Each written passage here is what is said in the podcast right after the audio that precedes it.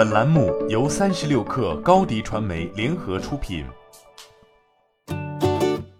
本文来自三十六氪作者耿吴京。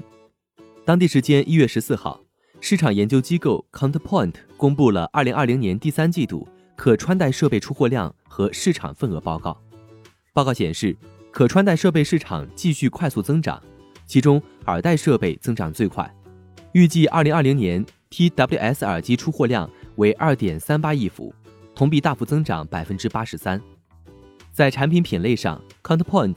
将可穿戴设备市场分为耳戴设备、腕戴设备、眼戴设备、皮肤、身体五个类别，其中耳机和智能手表占据了绝大部分市场份额，且耳机的增速最快。在 TWS 耳机市场，截至二零二零年第三季度，苹果占据了百分之二十九的市场份额，环比下滑百分之六，但仍然处于领先地位。小米则环比上升至百分之十三，稳居第二名。三星、JBL、QCY 分别三四五名。目前 TWS 耳机市场呈现竞争主体多元化态势，且迎来了低价时代。苹果曾是该领域的绝对王者。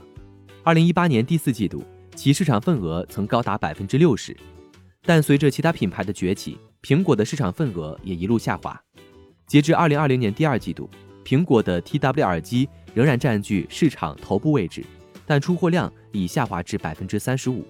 目前前三大品牌中有五个品牌推出了售价低于五十美元 TWS 耳机，其折合人民币约三百二十三元，甚至有低于二十美元的产品，其折合人民币约一百三十元。这意味着 TWS 耳机进一步进入中低端市场，且主打性价比的 TWS 耳机市场发展潜力巨大。相较于 TWS 耳机。智能手表增长则较为疲软，预计二零二零年年增长为百分之二，总出货量将突破一亿只。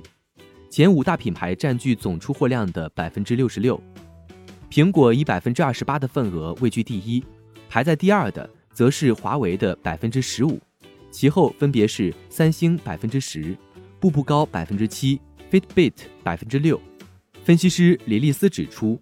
苹果能拿下 TWS 耳机和智能手表的双料冠军，主要源自苹果强大的 iOS 生态系统。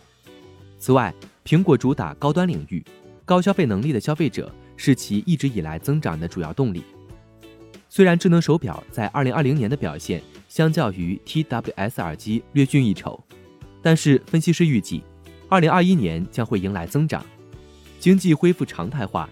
与健身市场的发展将推动智能手表市场增长，预计二零二一年中期将出现两位数的低增长。